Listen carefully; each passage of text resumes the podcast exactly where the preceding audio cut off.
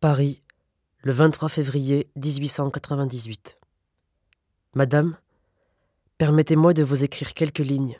Moi, une simple fille de Mulhouse, voudrais partager toutes les peines que vous avez dû souffrir depuis trois ans.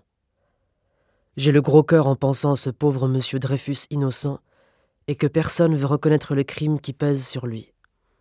Mais tout de même, j'ai beaucoup d'espoir, car un innocent ne reste pas éternellement condamné.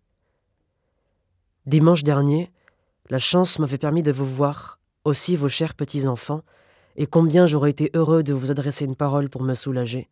Ce sera toujours mon désir. Veuillez agréer, madame, l'expression de mes sentiments les plus distingués.